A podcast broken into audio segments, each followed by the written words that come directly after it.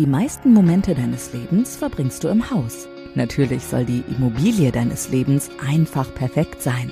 Doch wonach entscheidest du? Worauf kommt es an? Förderungen, Investitionen, Altersvorsorge, Modernisierung.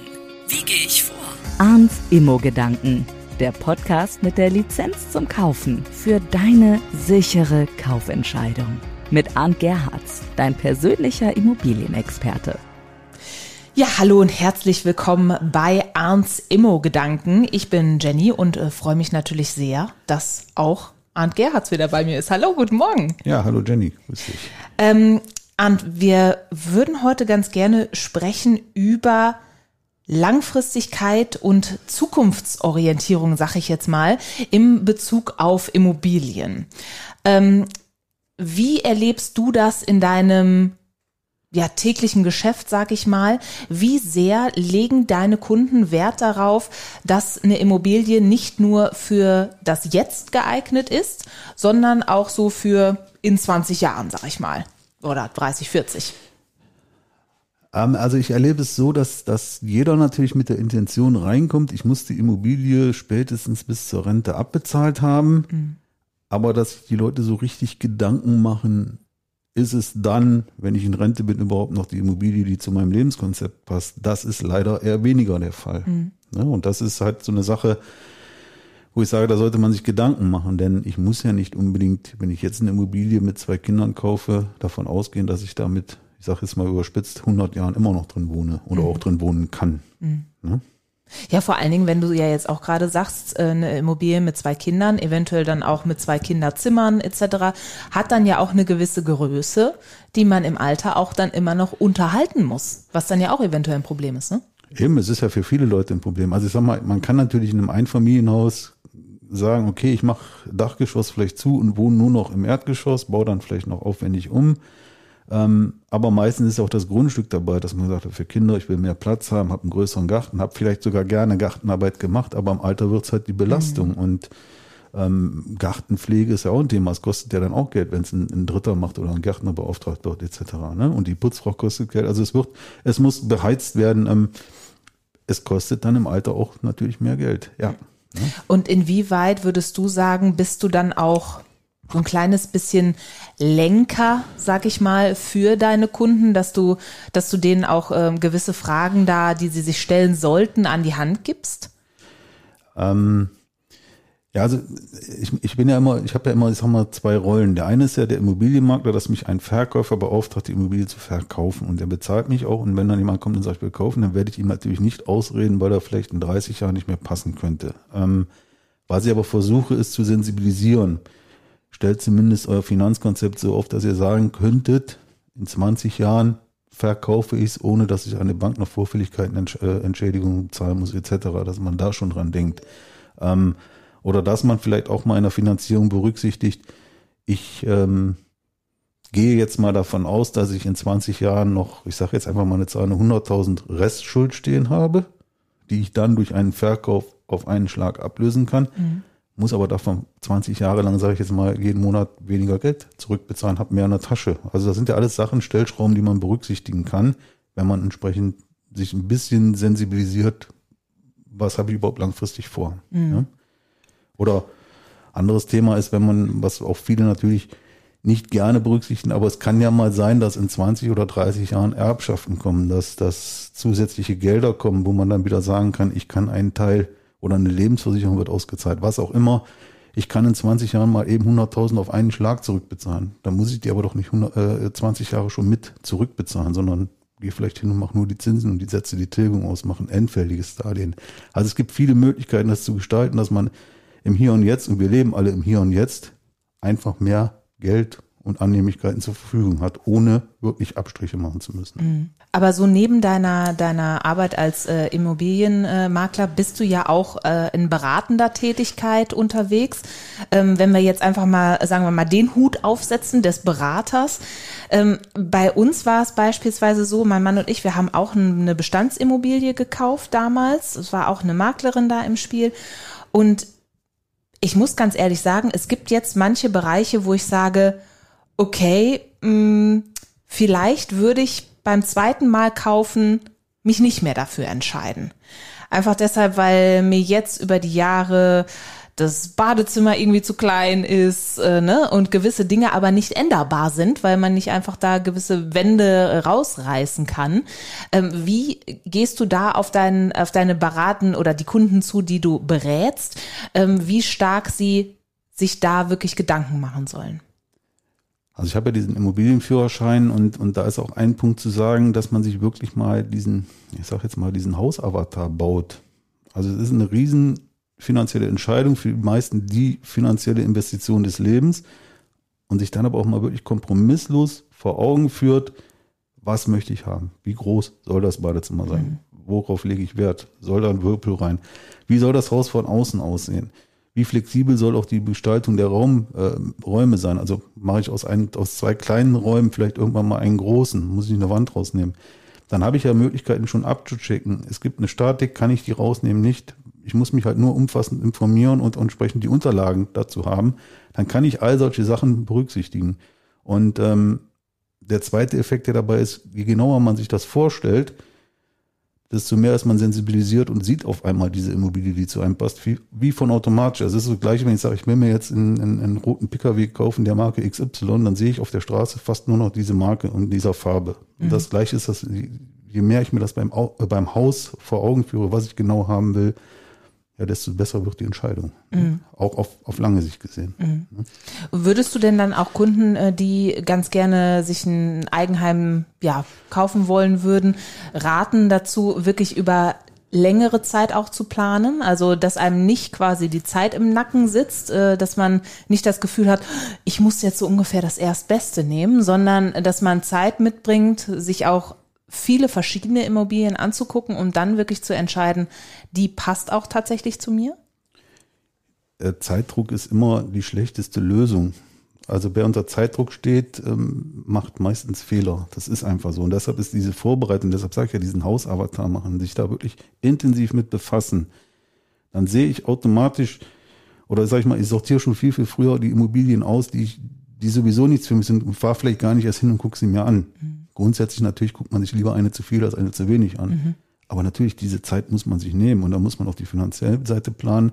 Und da muss ich auch sagen, okay, wenn jetzt irgendwas Gravierendes ist, was für mich ein No-Go ist, und ich kann es aber auch nicht ändern, und selbst wenn dann alles andere passt, dann nehme ich es halt nicht, weil ich werde mich irgendwann drüber ärgern. Mhm. Ja, also da die Zeit nehmen, intensiv vorbereiten, ist es A und O. Definitiv. Ja. Theorie oder Praxis? Der Reality Check. Ja, und wenn wir ja über Zukunft reden, es gibt ja auch einfach Lebenssituationen, die momentan ja eine bestimmte Lebenssituation sind, die aber dann im Alter ja nicht mehr äh, so sind. Also würdest du jetzt sagen, wenn äh, jemand, ähm, also es, es könnte man, man könnte zum Beispiel auch erst sich eine, eine kleinere Wohnung holen und dann später irgendwie größer werden oder umgekehrt oder was ist so deine dein Gedanke dazu? Also wenn wir jetzt mal ein Beispiel nehmen, ähm, dass man jetzt vielleicht die Situation hat, ein großes Haus bräuchte, es aber finanziell nicht passt, man vielleicht auch nicht das, das Passende am Markt findet, mhm. äh, dass man dann vielleicht relaxed bleibt und sagt, okay, ich, ich miete, bleibt dadurch flexibel, aber vielleicht schon mal guckt, ähm, wo möchte ich dann im Alter äh, mit meiner Liebsten oder vielleicht auch alleine wohnen, also verlagetechnisch, wie sollte so eine Wohnung aussehen, etc., dann kann man die ja jetzt eventuell schon kaufen also sich umgucken, kaufen, mhm. vermietet sie weiter und kann dann 10, 15 Jahren sagen, okay, ähm, ich habe schön Mieteinnahmen gekriegt, die Wohnung ist vielleicht schon abbezahlt oder größtenteils abbezahlt. Ähm, Kinder sind aus dem Haus, ich kündige den Mietvertrag, mache eine Eigenbedarfskündigung für die Wohnung und ziehe dann da rein und habe dann im Prinzip meine Altersvorsorge schon schon ähm, vorweggespart und, und habe verhindert, dass ich bis ans Lebensende zur Miete wohnen muss und habe auf der anderen Seite vielleicht auch mein Kapital sinnvoll angelegt, ähm, vielleicht noch Fördermittelchen mitgenommen etc. und hat das Optimum gemacht, was ich machen konnte. Also es muss nicht immer die Entscheidung sein, kaufen oder mieten. Man kann auch mal die Kombination wählen, etwas kaufen, vermieten und gleichzeitig zur Miete wohnen. Warum nicht? Mhm. Ja. ja, also ja, wie du schon sagst, es ist dann eine, andere Art und Weise der, der Anlage, der Kapitalanlage, wenn es halt einfach für das große Eigenheim dann nicht äh, reicht, aber dann halt für was Kleineres. Um sich dann halt fürs Alter schon doch was ranzusparen. Weil das ist ja auch der Beweggrund für sehr viele Menschen. Also bei mir zum Beispiel war es auch so und meinem Mann. Wir haben auch gesagt, also wir würden ganz gerne fürs Alter halt einfach wissen, wir haben unser Haus, wir haben unsere, unser Zuhause, ne, in dem Fall. Und äh, ja, müssen nicht mehr, sind nicht mehr auf Miete angewiesen, etc., weil gut, äh, anderes Thema, aber die Renten, da weiß man ja auch nicht, was daraus wird, ne? Ja, eben. Und ähm, dann ist immer eine vernünftige Alternative, Immobilie zu kaufen, weil das ist mein Eigentum. Ich kann es immer wieder in Euro umtauschen, was anderes für kaufen. Also ich bin ja flexibel. Ähm, ne? Also ich muss ja nicht, Miete bin ich natürlich noch flexibler, aber dass eine Immobilie im, im Wertverfall hat, ist, ist sehr, sehr unwahrscheinlich. Und von daher ist es immer eine gute Alternative, es mit beizumischen. Und wenn es jetzt für den ganz großen Traum jetzt im Moment nicht reicht, kann es trotzdem sinnvoll sein, vielleicht auch eine ganz kleine Wohnung nur zu vermieten, die man dann halt in 10, 15, 20 Jahren verkauft und damit dann was anderes starten kann. Mhm. Ne? Oder man lässt einfach weiterlaufen. Mhm. Ne? Ist also auch immer eine gute Möglichkeit, zwischendurch mal so über den Tellerrand zu schauen, sag ich mal. ja, es ist auch, es ist auch im Prinzip, es ist immer so am Anfang so die, die, bei der ersten Wohnung die Frage, kaufen oder mieten oder viele sagen von vornherein, ja, ich miete. Ähm, warum? Man kann ja vielleicht auch schon direkt am Anfang eine kleine Wohnung kaufen, die man vermietet und zieht trotzdem irgendwo anders hin, mhm. Studium, beruflich etc., wo man dann zur Miete wohnt. Es ist immer, es ist nicht immer diese Entweder-Oder-Frage, es geht auch manchmal das Und. Mhm. Ja, ja, und vor allen Dingen, ich kenne auch äh, einige äh, Freunde, Bekannte, die sagen, wir wohnen gerne zur Miete, weil es uns diese Flexibilität gibt die ganze Zeit.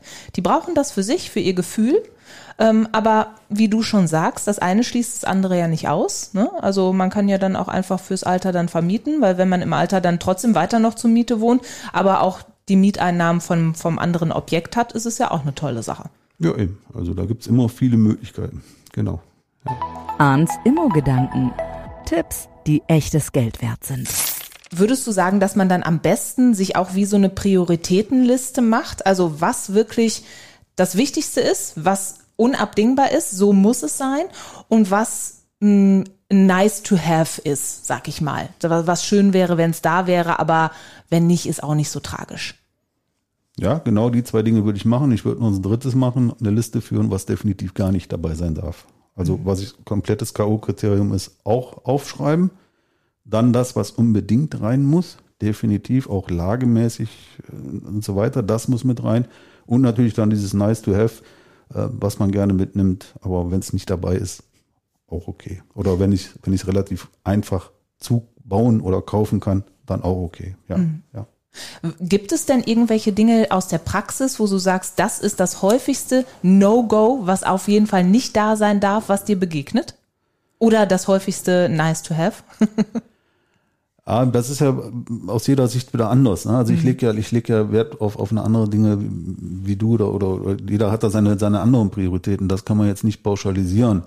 Ähm, was natürlich immer, ich sag mal, animiert zum Kaufen ist natürlich ein schickes Badezimmer, modern und so weiter, das animiert. Oder wenn ich schöne, helle auch, ich, ich mag den Begriff nicht, aber lichtdurchflutete Räume habe und, mhm. und so mhm. weiter. Das ist natürlich das, was, was, was für viele Leute sehr, sehr wichtig ist. Ne? Mhm. Ähm, aber da hat jeder seine, seine Prioritäten. Die häufigste Frage, die ich natürlich immer wieder höre, ist diese Wand tragend? ähm, ähm, da gibt's eigentlich nur, jede Wand ist erstmal grundsätzlich tragend, aber ich kann jede Wand rausnehmen, indem ich einen Statiker frage und sage, kannst du mir da einen Träger reinrechnen und dann kann ich sie wegnehmen. Also das geht, aber man sollte nicht von vornherein hingehen und sagen, boah, ich reiß mal weg und guck, was passiert, könnte ins Auge gehen. Aha.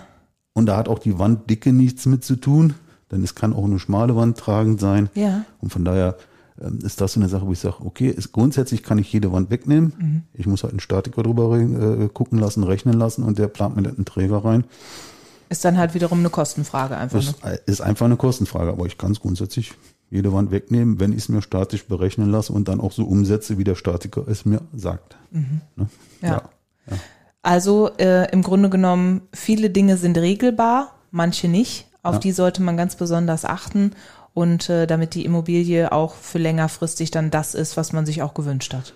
Ja, und dann auch vor allen Dingen mal, wenn man jetzt wirklich vorhat, zu sagen, okay, die Immobilie passt, aber ich muss ein, zwei Räume aufwendiger umgestalten, umbauen, dass man dann nicht, ich will jetzt da keinen aber dann ist der Klassiker, ja, ich frage mal meinen Opa, weil der hat für 50 Jahre mal gebaut und ob das geht. Ja. Sondern dann zu sagen, okay, ich lasse mir wirklich direkt, bevor ich kaufe, unterzeichne einen Fachmann mit, frage dem, was ich vorhabe, dass ich zumindest schon mal eine Kostenschätzung habe oder beziehungsweise auch die Aussage habe, ist es überhaupt umsetzbar? Mhm.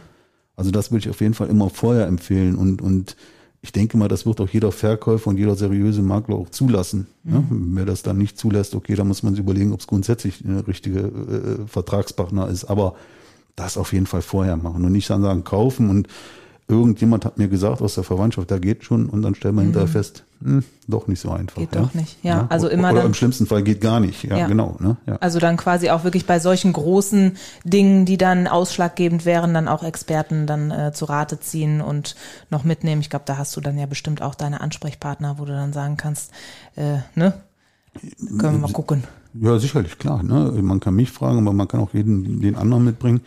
Ich würde es grundsätzlich, wenn ich von Immobilien überhaupt keine Ahnung habe, ja, nicht beim ersten Termin direkt, aber wenn ich sage, so jetzt ist konkret, ich will, mhm. dann nochmal fragen, kann ich noch mehr mal mitbringen? Und viele sagen, ja, ja, die Bank geht ja auch noch vor, die wird mir schon sagen, wenn, äh, Pustekuchen, also der, den die Bank da grundsätzlich durchschickt, das ist ein Besichtiger, der den Ist-Zustand festhält und mehr macht er nicht. Mhm. Ähm, also da würde ich dann wirklich gucken, entweder hole ich mir einen Gutachter oder ich hole mir einen, jemanden, der vom Handwerk kommt, der wirklich Ahnung hat und Architekten, wie auch immer. Mhm und gucke dann nochmal mit dem, also eine Person meines Vertrauens. Wenn ich sage, ich habe von Immobilien gar keine Ahnung. Ne? Oder natürlich sich erstmal so ein bisschen Ahnung holen bei dir mit dem Immobilienführerschein. Ja, genau. Ist natürlich auch eine Möglichkeit, wo wir, wo wir natürlich erstmal die ganzen Basics in, ich sage jetzt mal roundabout drei Stunden live äh, umsetzen. Ähm, danach bist du auf jeden Fall, glaube ich, schon mal mit vielen Maklern und, und Handwerkern irgendwo zumindest, was die Begriffe und wo man darauf achten sollte, auf Augenhöhe. Also das macht durchaus Sinn, ja. Das klingt auf jeden Fall schon mal nach einer super Sache und ich kann äh, verraten, liebe Zuhörerinnen und Zuhörer, den Immobilienführerschein, den werden wir auch nochmal äh, in einer gesonderten Folge ganz besonders beleuchten, damit äh, auch alle genau wissen, was es damit auf sich hat und äh, warum der auf jeden Fall eine gute Sache sein kann, wenn man auf der Suche ist nach Immobilien.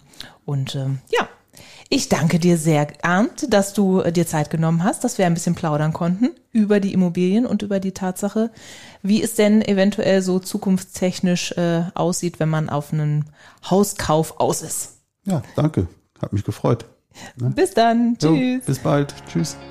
Arns Immo-Gedanken, der Podcast mit der Lizenz zum Kaufen. Fühle dich bereit für deinen Hauskauf mit dem Immo-Führerschein und sichere dir so die Investition deines Lebens ab, mit Wissen, das für immer auf dein Entscheidungskonto einzahlt. Mit einem Klick wirst du reich an Know-how über arndgerhards.com. Sicher ins eigene Haus.